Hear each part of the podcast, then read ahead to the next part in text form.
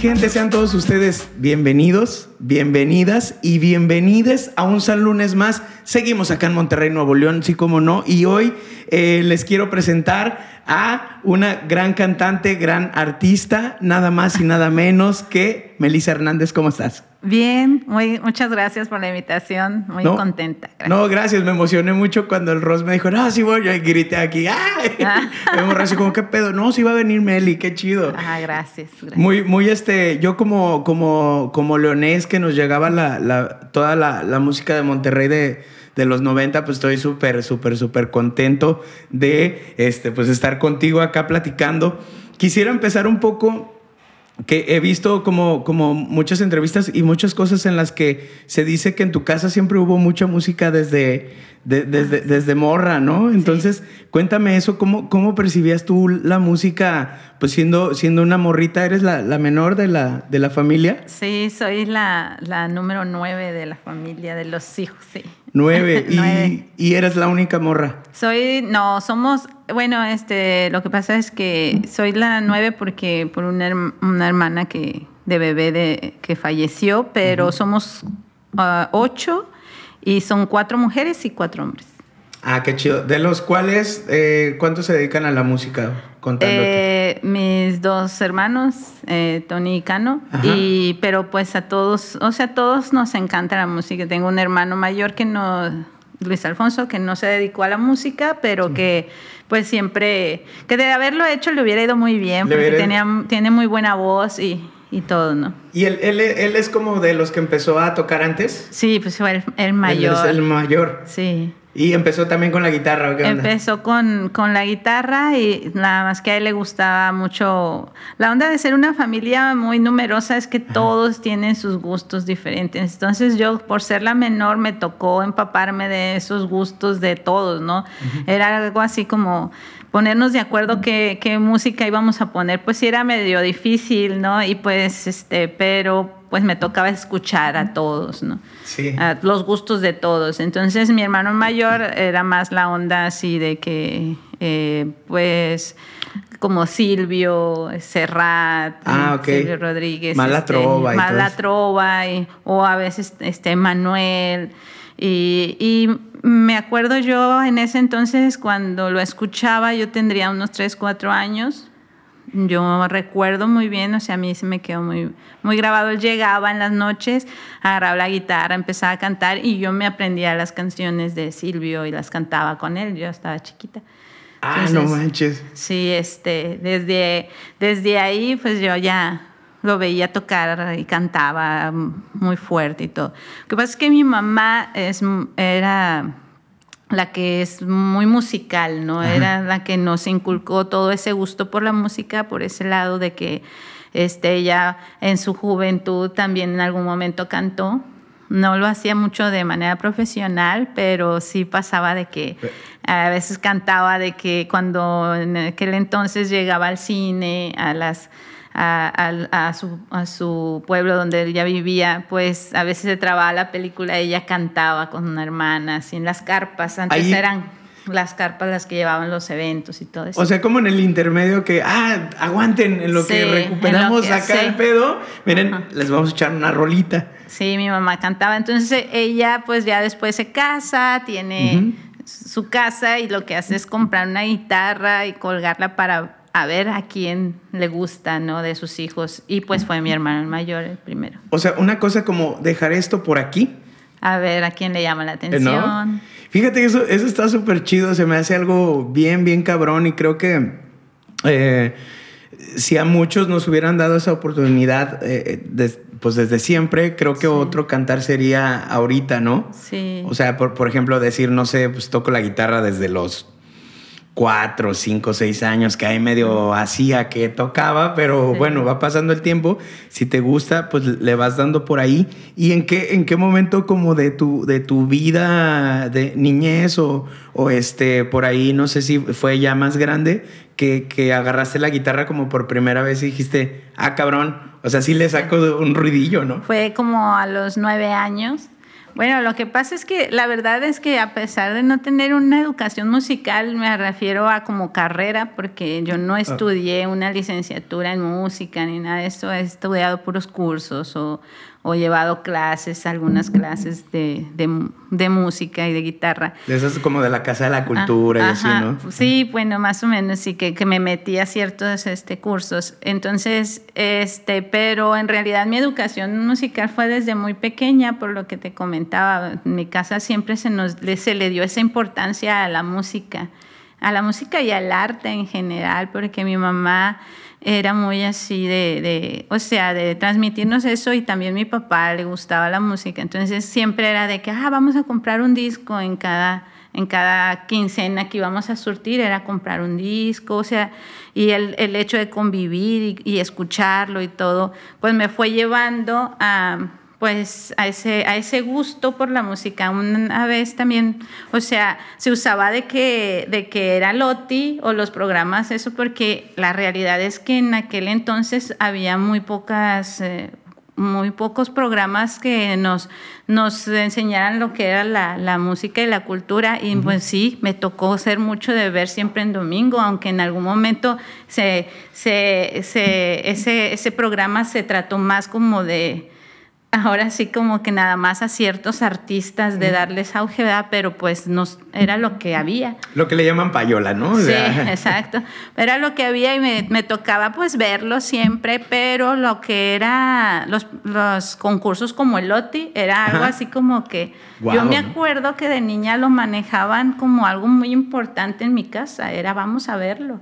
Entonces. Hasta como con cierto respeto, ¿no? Sí, Vamos de que, ay, no, o sea, no se nos vaya a pasar y esto. Entonces nos sentábamos a verlo.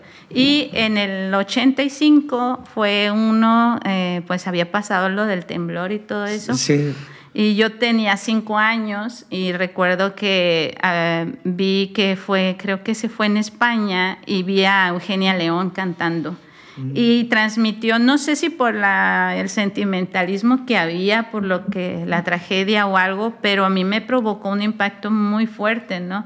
De, de ver este cómo se movía en el escenario, cómo cantaba, que no se me olvida que cuando la vi yo dije, yo quiero eso. Yo quiero ser eh, cantante. Yo quiero ser cantante. ¿Y eh, fue la, la, la primera mujer que, que tuviste en un escenario? No, también me gustaba Tina Turner. Ah, ella así con su pelo, ah, así china y su minifalda y cómo cantaba y su voz. Yo siempre me la pasaba cantando. O sea, yo me recuerdo, recuerdo mi infancia todo el tiempo cantando, componiendo canciones, que para la pelota, que es la mariposa. O sea, todo el tiempo estaba yo cantando, imaginando. Entonces tenía problemas en la escuela también porque no me ponía atención porque si pasaba un pajarito, ay, el pajarito, bla, bla, y este era cantar, imaginar. Entonces, yo tengo, desde que tengo memoria, yo sabía que, que me gustaba hacer canciones y ah. cantar. Qué chido. Oye, y, y cuéntame de tu primer banda. ¿En qué momento fue la primer banda o el primer proyecto que empezaste como a hacer canciones y a a exponerlas, ¿no? Al público, decir, ah, bueno, ya, ya, para exponerlo este, fue ya en el 99. Anteriormente tuve un grupo en la secundaria, nos juntábamos a hacer música, este, eh, pues el Zapata, con, con mi pareja con quien estoy. mi pareja de vida. Entonces, se cuenta que en la secundaria nos juntamos a hacer, teníamos una banda que se llamaba La Siniestra. Simón, sí, sí. Y ya de ahí, pues, ya nos separamos, hicimos cada quien su vida y bla, bla, bla. Y después formé, junto con Vero Lazos, la Verbena Popular. Fue ahí por el 99. O sea, ustedes fueron como las que se juntaron y Nosotros fuimos las que nos juntamos y luego ya después de eso pues invitamos a Juan, después llegó eh, este, el, el Pecas en las percusiones.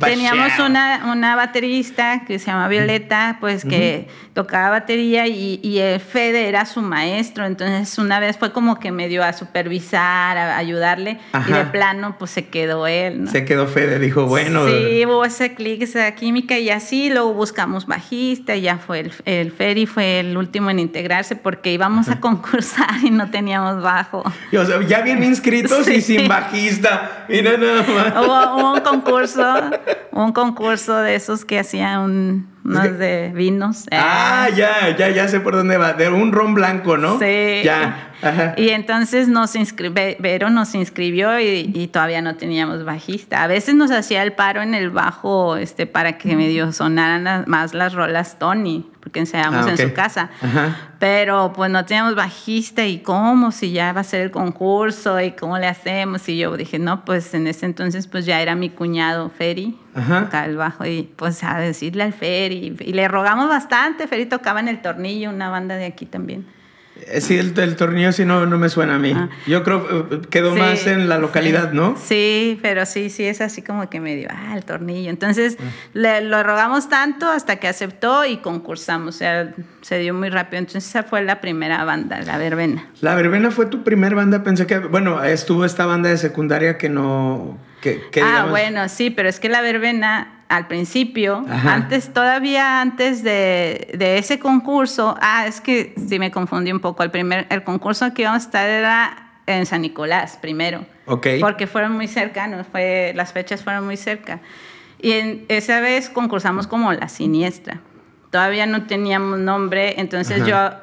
yo le agarré el nombre a, ahí a Zapata, a la secundaria, porque me gustaba mucho y porque soy zurda Ajá. y tenía una más que ver con la onda de la izquierda. Sí, sí, sí. Y entonces la verbena se llamaba La Siniestra.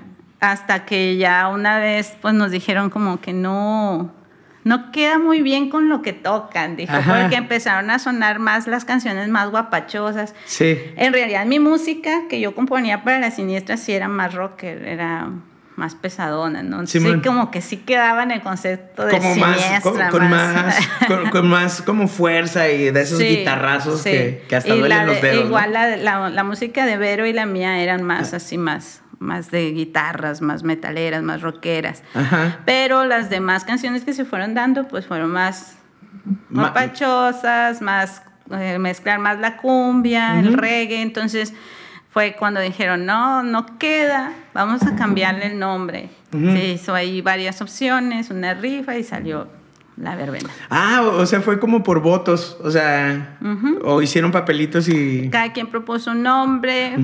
Había ahí en un, un cuadro ahí donde había ido el gran a un festival que llamaban ahí la verbena popular, no sé si dónde había sido. Y decía ahí, ah, pues suena chido la verbena popular. Pusimos en todos los, los nombres en papelitos, salió. Ah, qué chido. O sea, era como la que saliera primero, esa era la que se quedaba. ¿Qué, qué, qué manera tan loca de escoger el, el nombre Sí, de un yo había proyecto. propuesto algo así como los rimbombantes. Ah, los rimbombantes. Ahorita, ahorita sería como, no, ¿te acuerdas de los Los rimbombantes? rimbombantes sonaban. qué, qué chido. Y, Pues querían algo fiestero, pues bueno. o que querían, querían la fiesta. A mí no, a mí la no me- los rimbombantes. Sí. pues, a ver, ¿qué A- vamos a, mí no me anden con cosas, ¿eh? Porque yo propongo. Oye, Sí. qué chido. Y. ¿Cómo, cómo, cómo se te da, por ejemplo, a ti la escritura? Platicaba ayer, tuve la, la fortuna de que, de que viniera Homero, Homero Ontiveros y es un gran compositor pa- Sí. para mí y creo que en general. Este, y, y- y le preguntaba también esto, ¿qué, qué tan, tan fluido es para ti escribir una canción? Porque yo le juego también al compositor y ahí como que a veces batallo un montón y, y hay veces que ha salido como... Sí, bueno, yo creo que desde el momento en que darte cuenta que es algo que, te, que en mi caso, que algo que me nace, nace de manera natural, este, y no tratar de forzarlo, para mí es muy fácil hacerlo, ¿no? Cuando yo trato de forzarlo, este es más difícil. Claro que ya después de tantos años componiendo, si alguien llega y me dice, ah, pues puedes hacer una canción y eh, que hable de esto, yo sé que puedo hacerlo y, y lo hago, pero sería como, le faltaría a lo mejor ese, esa, esa esencia que, que de alguna manera nace cuando te sale de manera espontánea. Sí. Entonces, para mí sí es muy fácil hacerlo. Después de muchos años he, he ido acomodándome a las técnicas y a las Ajá. maneras, ¿no? Por ejemplo, pues eh, al principio yo componía lo que me nacía. Claro que me faltaba estructura, porque no las hacía pues de tantos tiempos, las alargaba mucho, entonces a, la hora de tocarlas en la banda era más difícil de que salieran porque no estaban totalmente bien estructuradas, no fluían. Y eso me costó un poquito entenderlo después, ¿verdad? Este, como que aprenderlo, pero pues escuchando música y componiendo ya fui mejorando mi forma de componer. Y cuando ya empecé a ser mamá, ya en otros trabajos, pues ya tenía que adaptarme, ¿no? A mí a veces me, me, causa mucha novedad cuando un artista dice, me voy a tomar un año sabático para, para, componer. Y, yo, que quisiera yo tomarme un año sabático. yo, yo ahora compongo lavando los trastes o traigo una, una, tonadita de algo y estoy, porque pues la inspiración te llega donde sea, pues estoy lavando trastes y estoy, y a veces Ahora ya pues que agarro el cel y, y, lo grabo y grabo y luego ya lo trabajo, trabajo la idea. Por lo general ya sé, llega con una idea de ritmo, de melodía, de empiezan a salir las influencias. Pero en sí, este, eh, antes, antes que no había ese elemento del celular, se me perdían. Entonces era un drama de que ya se, me olvidó, se me olvidó y sufría porque se me había olvidado. Pero pues ya ahora que tenemos más tecnologías. Claro, la tecnología que, que, la, que la aprovechas, ¿no? Por ejemplo, fíjate que yo, como con varios artistas nuevos, entre ellos hay un güey que se llama Sabino, que dice, yo tengo un grupo conmigo mismo en WhatsApp y me mando audios, ¿no? Entonces, apliqué esa también y ahora tengo un grupo conmigo mismo donde me mando audios y, y, ideas, ¿no? Que digo, no se te va a olvidar que esta tonada es para esto y ya sí, porque también suceden las tragedias, ¿no? De que no las guardaste, no las subiste, o la, la, nube, o esta, sí, sí, sí. Y luego de repente se te cae la cheve encima del celular. Ah. Bueno, a mí me pasó y yo, no, tenía varios años grabadas, pero ya lo recuperé y ya no me vuelve a pasar. Ya no, ya no me vuelve a pasar eso. Mira, porque seré muy borracha, pero sí, responsable. Pero responsable. Qué chido. ¿Qué te ha dado la música alrededor de, todos estos años? Prácticamente dices que la verbena empezó en el 99. Yo soy muy malo para las matemáticas. ¿Nos podrías decir cuántos años lleva? 22. 22 años. Eh, ¿En qué año frenaron? Eh, yo salí antes, eh, en el 2001, por ahí. Yo, salí dos años después de que se formó. Es que fue todo muy rápido. o sea, la verbena vivió muy rápido. Un proceso en el que yo estuve fue corto, pero vivimos muchas cosas, ¿no? Desde grabar un disco independiente, grabar, firmar con una disquera transnacional, el irte de gira por este a ir hasta Francia, Estados Unidos, todo el país. ¿Ah, salieron del país con la verbena? Sí. Entonces eh, pasaron muchas cosas y sacar música en una película, entonces pasaron muchas cosas en muy poco tiempo y los egos y que si esto y que... Que, si, fui yo, que si fuiste tú. El ego de uno mismo de no, pues ya no me está gustando. Entonces, pues ya decidí salirme por la idea de, de hacer más música mía, ¿no? Porque la verbena empezó a agarrar cierto ritmo en donde mi música ya no era tan, o sea, no tenía tanta química a la hora de sacarla ya en grupo. Salían más canciones de Juan y todo. Entonces, pues yo quería meter más canciones mías, yo quería este, que hubiera más ese equilibrio en donde yo pudiera participar más, porque yo tenía esa necesidad de componer, de expresarme también, de de ir sacando, porque yo empecé muy tímida, cantando bajito, tocando ahí muy, muy tímida, pero pues yo estaba creciendo, yo tenía esa necesidad de tener ese crecimiento y, lo mejor era salir de la banda. Decides, decides salirte de la banda así de, de, una, o sea, no titubeaste, no, ya estuvo. Sí, no, pasaron una serie de cosas que, que, de alguna manera me hacían sentir que era el momento de salirme.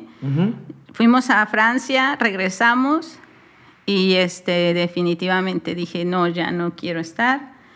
Y hablé con la disquera, la disquera me, me apoyó, dijo, está bien. Eh, fue un momento también donde las disqueras estuvieron ya teniendo un proceso donde la... la de decadencia. decadencia, ¿no? Entonces como que tenían cosas más importantes en qué pensar que, en, que, congelarme a mí, ¿no? De no, pues ahora no. Ajá, no, no te puedes salir porque tenemos un contrato, acuérdate. Ah. Entonces me dijeron, no, la primera propuesta musical que tengas, nos la... Nos la haces llegar. haces llegar. Eh, lo hice como mérito, requisito para mi mi carta de, retiro, porque mi idea no era tampoco seguir en la compañía, no era algo que yo soñara quisiera, ¿no? ¿Tú, no te veías como dándole tu disco solista a la disquera, ¿no? No, ni decir, ay, sí, háganmelo el proyecto, ¿no? Era como, fue un requisito. Este, ¿Y les diste un disco de cuántas rolas para que te Fueron dos rolas. Ah, este, fueron dos rolas que yo les, les eh, grabé, me hicieron paro algunos músicos conocidos como el Vulgar, Vero, este... Vulgar me suena mucho. Vulgar de la danzonera. Claro, el, bajista. Sí, claro, sí, sí, sí. Quedaron muy chidas, pero pues no sé, la realidad no sé ni siquiera si le llegó a quien le tenía que llegar, nada más entregué eso, me, me, dieron mi carta de retiro y ya. ¿Y esas dos rolitas se las queda la disquera? No, no, solamente era para, ah, sí, me gusta, no me gusta, me interesa, ¿no? Ajá. Y ya me dieron mi carta de retiro y yo empiezo a formar otra nueva banda, ¿no?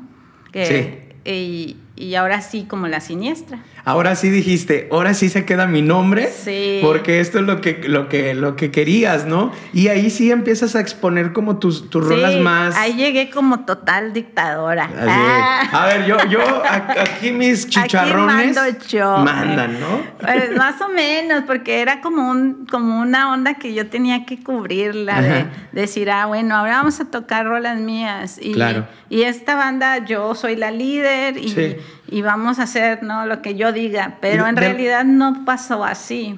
De alguna manera siento como que te lo debías, ¿no? Me lo debía. no, me, me, lo, ya, ya me lo debo, ¿no? Sí, y porque también no tuve el atrevimiento de ser eh, solista, ¿no? Porque en ese entonces, en ese entonces era, ay, es que anda mosquito. Ay, anda, ay, que estoy hablando. Ay, bicho mosquito. en ese entonces eh, es que está muy loco porque en ese entonces el ser una cantante o sea, masculina, femenina, van a decir Melissa. No, este, en ese entonces ser mujer, ser mujer músico y cantante, luego, luego te, te catalogaban como pop. Ya, ya entiendo. Entonces, sí, sí, Yo, tenía esa idea de que tenía que ser como que una banda, un nombre que, que me respaldara para entrar en esa, en esa línea del, del rock. Porque lo vi mucho, con, lo vi por ejemplo con Natalia Lafourcade, ¿no? Ajá, con, con esta Julieta también. Con Julieta todavía no, pero Julieta ya tenía un respaldo que yo veía que era Tijuana. Tijuana no, claro. Entonces de alguna manera sí pas, yo veía que sí pasaba esa onda de que, ay, ahora es muy pop, ¿no? Cuando ya te ven cantando sola, te catalogan porque es falta de educación de la gente en cuanto a los géneros musicales. De criterio, ¿no? También güey, o sea... Y, y, y, entonces como que tenía esa onda, ahí ese temor y, y vuelvo a hacer un grupo, pero pues Claro que cuando tú tienes una banda, si no lo haces de manera colectiva, no funciona, ¿no? Entonces empezó a salir... Este empezó a salir el peine del que, el que no quería ir a ensayar, ah, el que sí, eso es un batallar. Sí, es el clásico, clásico, clásico que a mí me pasó también, con, con mi carnal hice una banda en la que no, güey, ¿sabes qué? Yo no puedo, güey, voy a ir a echar reja. Echar reja es echar novio, ¿no? En León. Y es como, no, es neta, güey, o sea, digo, está chido, ¿no? Que prefieras a la morra, pero... Eh, pues teníamos como un, sueño. Para todo. Claro, claro, y tenemos como un sueño en común y así. Y luego también un, pedo muy grande en, el, en, el, en, el, grupo fue que mi carnal y yo siempre estábamos chocando, chocando, chocando, ah. porque pues nos veíamos todo el tiempo, éramos hermanos y yo, yo proponía algo y no quiero cantar esta rola, no, tú no cantas. Y yo, ok, bueno. Entonces eh, pasó que por eso hice bueno, me pasó lo mismo sin ser hermanos. me pasó lo mismo con, con la, en la verbena, ¿no? De alguna manera, a lo mejor este... en ese entonces, pues ya había esa onda también de, de, hermandad, como te digo, el, e, el ego y todas esas cosas. Pero con la siniestra, pues sí, uno siempre batalla, la verdad, ya después de tantos años de, tocar, uno siempre batalla para conseguir o más bien para conectar con los músicos que tengan la misma idea y el mismo, la misma visión que tú. Sí. Porque para mí, por ejemplo, para mí yo ya tenía muy claro que la música era a lo que yo me iba a dedicar. o sea, no era un hobby, ¿no? Como siempre, yo tuve un respaldo de mi familia desde el principio, que siempre la música fue muy respetable, fue tomado como algo de verdad importante, como una carrera. Entonces, este, lo había visto con mis hermanos, con el gran silencio, desde que mi mamá siempre apoyando cuando quisieron, no, voy a trabajar, decía acá, no, mamá, ah, no, ahora le sigue porque esto y todo. Entonces, no era de que, ah, te sales porque tienes que trabajar, es que, ¿qué vas a estudiar?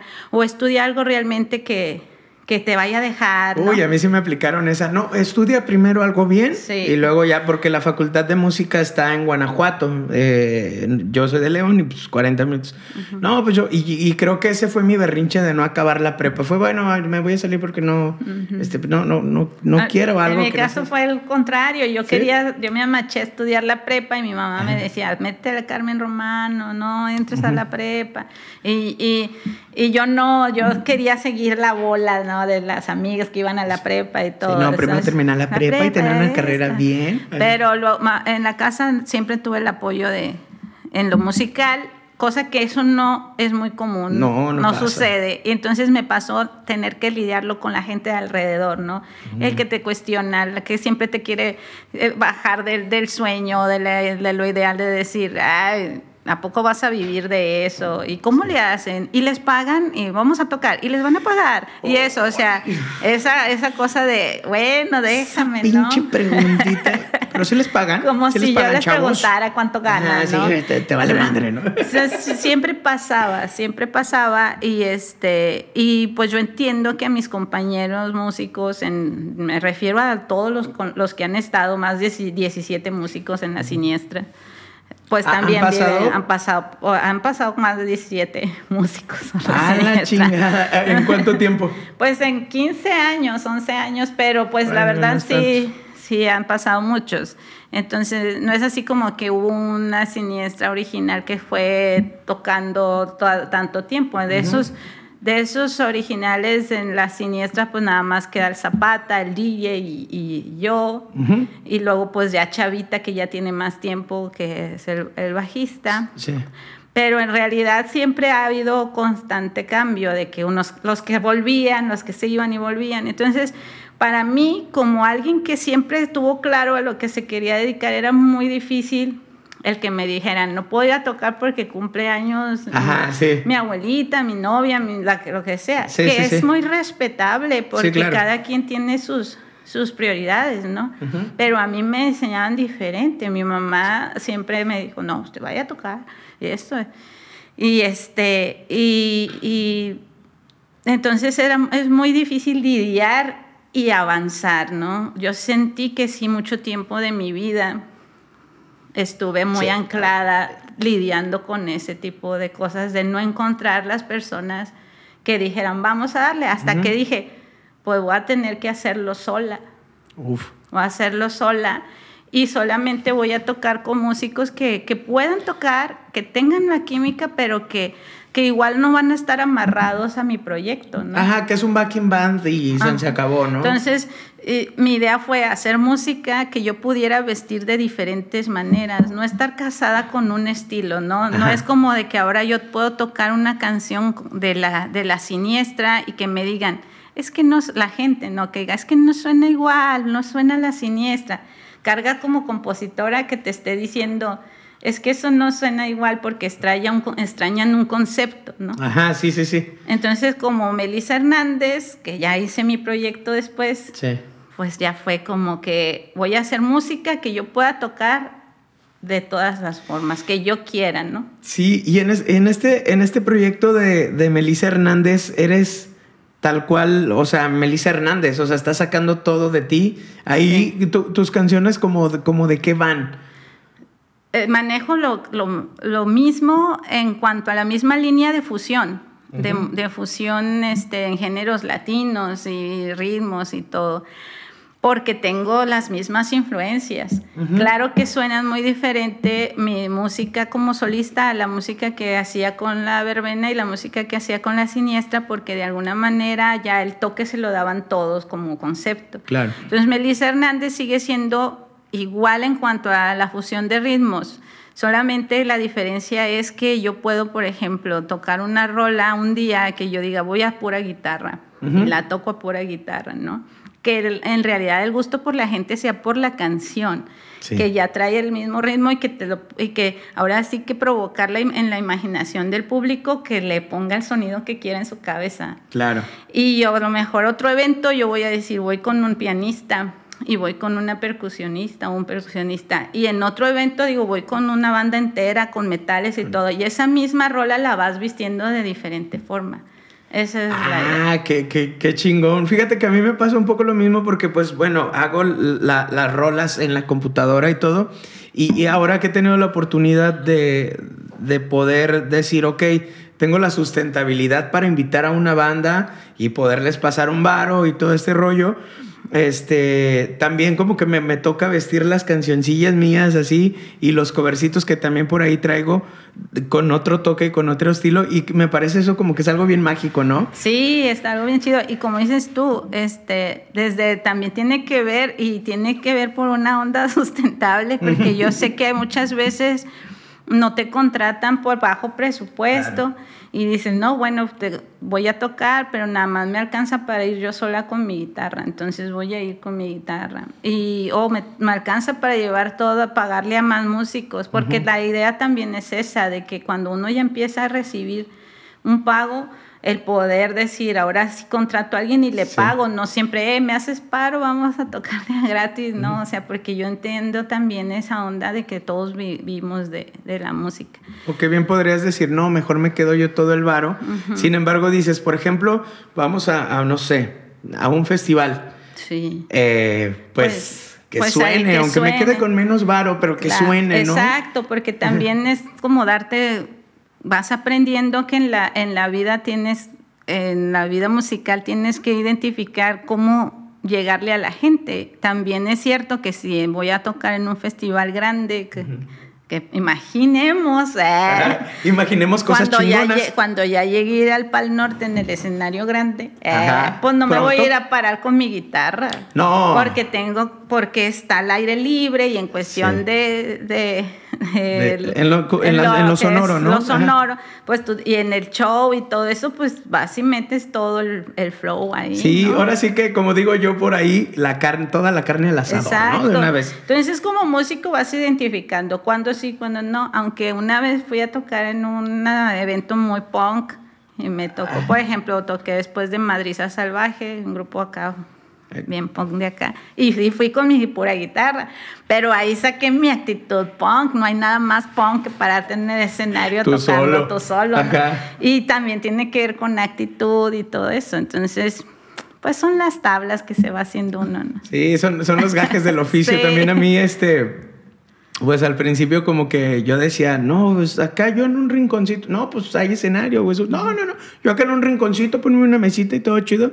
Ya después la banda me decía, es que no te van a ver, güey. O sea, pues tú traes una máscara y haces, pues que cantas y tocas la guacharaca y la chingada. Pues es más que te vean, ¿no? Entonces sí fui como también perdiéndole el miedo de decir, ok, soy yo solito contra el mundo. Chingue su madre, vamos a darle. Y si dices, dices bien, es una actitud bien, bien punk y de muchos pantalones, ¿no? Claro. Porque no, no cualquiera lo hace. No, no cualquiera. Y la verdad también es la confianza en que se va generando uno mismo, este, con la, en el tiempo, ¿verdad? Que lo que comentamos hace rato, el, el saber reconocerte con, con lo que haces y tu carrera que te respalda y decir, ¿por qué no, verdad?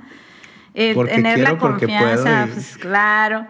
Y, y eso ha sido básicamente a lo largo de 22 años de carrera. 22 años haciendo música y ¿cómo te sientes al respecto hoy, eh, 2021, veintitantos años después? Volteas y, y, y, cómo te sientes? Un poquito más cansada, me duele la espalda.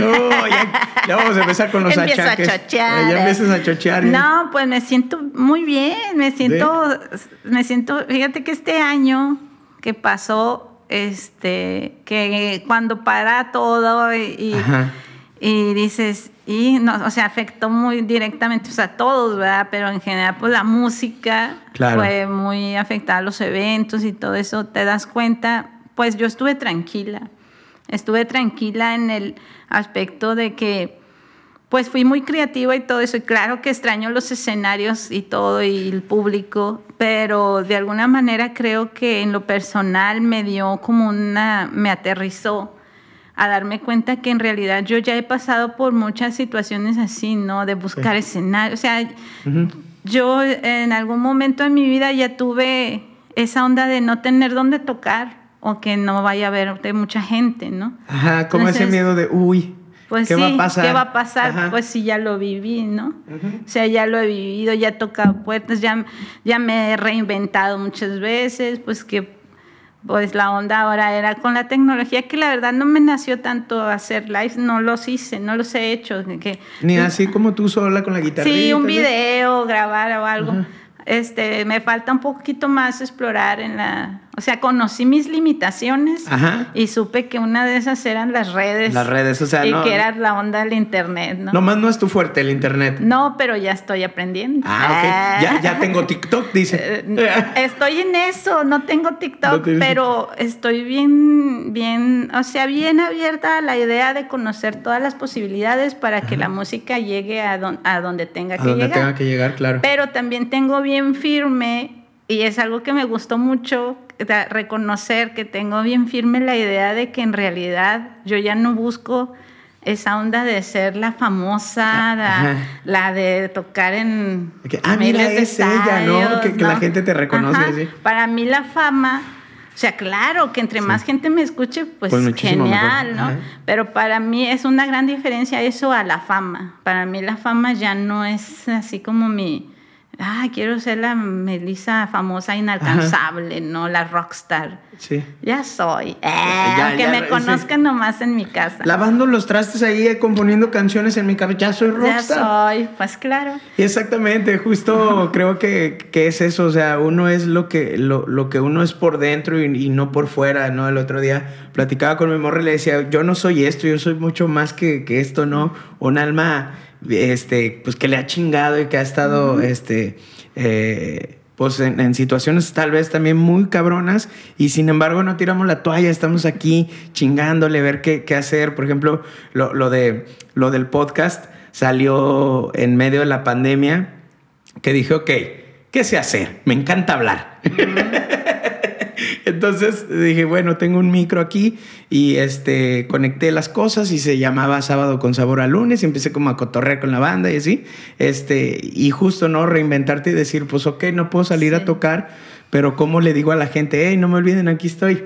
Claro, y la cuestión económica también, ¿no? De que, bueno, pues si a mí ya me, o sea, no siempre he vivido de, de las tocadas, a mí me ha tocado pues tener que vender este brochetas, hacer manzanas, o sea, tener muchas posibilidades para seguir generando pues dinero para poder vivir, o sea, en algún momento sí me sentí un poco asustada de y sobre todo lo bueno y la suerte que tuve y lo bueno más que suerte, yo creo que el que me supieran reconocer mi trabajo como maestra de música y, y, mantener el trabajo también fue como una liviane, ¿no? Sí, algo. Pero, pero porque aparte, o sea, soy maestra, de, doy clases en un colegio y es algo como que lo que también me sostiene económicamente, pero al final de cuentas es música y haciendo lo que me gusta, que es la música. Justo eso, eso te quería preguntar hace rato, pero dije, no, no, no, no, no, tengo que aguantarla para cuando las cámaras estén prendidas.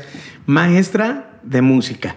¿De guitarra en especial? Mm, soy maestra, sí doy clases de guitarra, pero soy maestra de música en, eh, en en lo que es la educación básica, soy, la, la, onda de música va en la iniciación musical, más que eh, sí, todo lo que es la, eh, el entendimiento de la música, más allá de un instrumento. Ah, ok.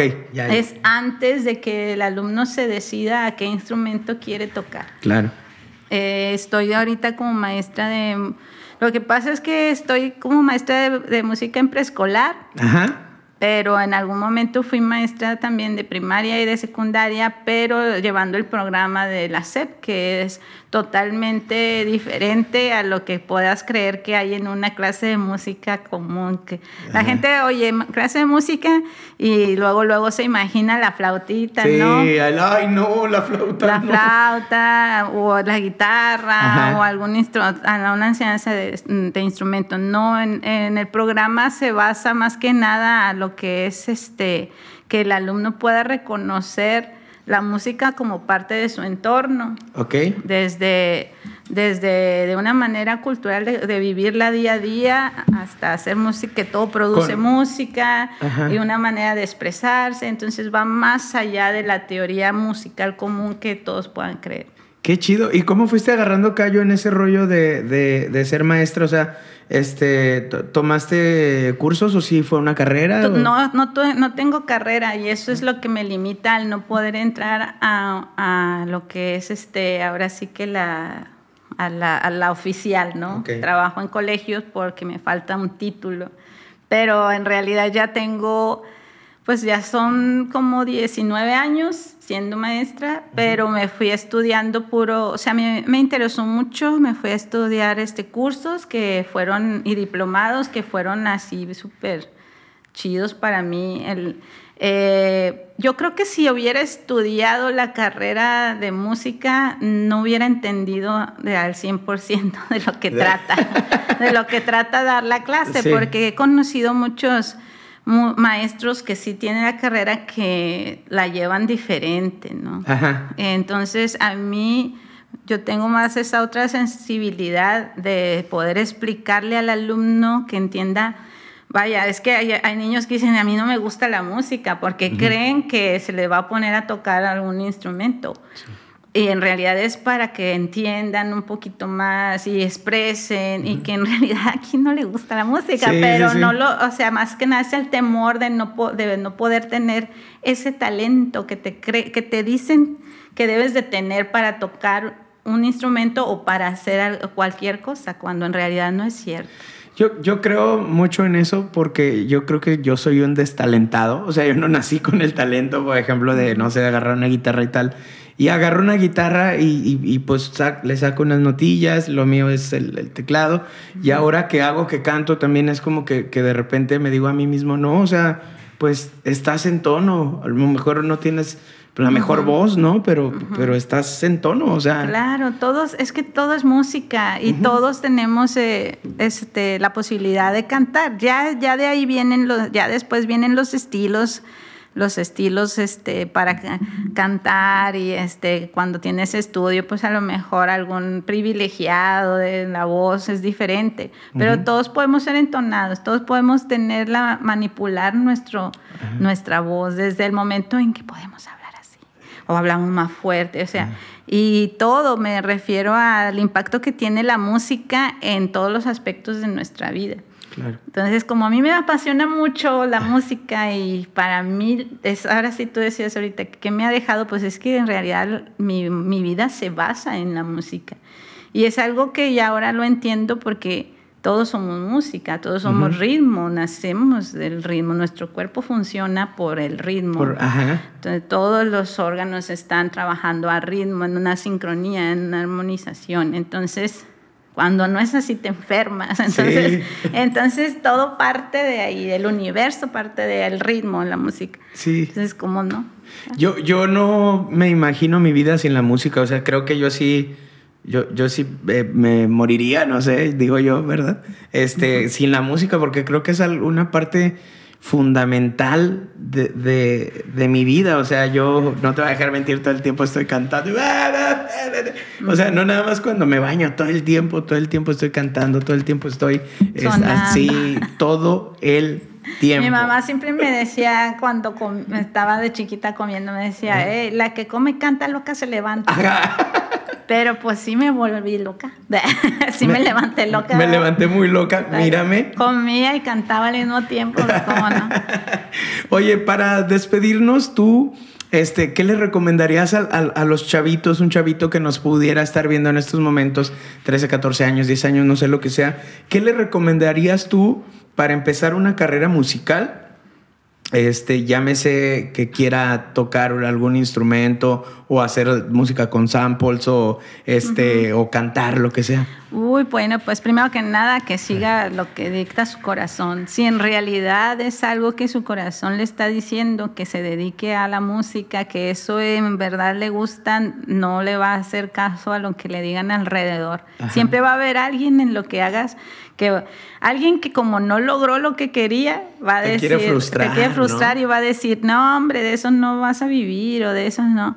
Entonces, primero que nada, seguir lo que dicta tu corazón y pues ahora en la actualidad hay muchas herramientas que nos pueden ayudar antes antes uno nada más tenía el librito del gallito para sacar los acordes. Ah, los cancioneros, Los cancioneros. Y ahora no, ahora todo es la internet, es todo el mundo que si lo sabes utilizar es una gran herramienta. Entonces puedes, hay tutoriales gratis de cómo manejar este, los, las computadoras para hacer samples, programas, eh, hay este tutoriales para vocalizar. Entonces, si de verdad lo sabes utilizar, vas a tener todo el aprendizaje si no tienes la posibilidad de entrar a estudiar una carrera musical. Claro. Sí, fíjate que sí, sí es cierto. Por ejemplo, eh, a mí pues me late cantar y de pronto me, daba cuenta que como que te raspa la garganta, ¿no? Entonces dices, ok, como solo, sin ir a clases, así me di cuenta que, que si saca la fuerza desde el estómago, eh, hasta como que tu voz sale diferente, ¿no? Sí, claro. claro que si tienes alguien que sepa y si te acercas a, estudiar con alguien que sabe, te vas a ahorrar muchas, muchas, este, incluso, muchas, eh, cosas que te puedas lastimar en el proceso de que aprendes, porque la realidad es que también a veces uno se lastima si no sabes cómo utilizarlo. Pero este, si no hay la posibilidad, nunca hay nada que te detenga. Y vamos adelante. Qué, qué, chido, pues muchísimas gracias por caerle, muchísimas gracias, por tu tiempo. De verdad, este, estoy muy contento, muy, muy emocionado. Creo que fue un gran capítulo.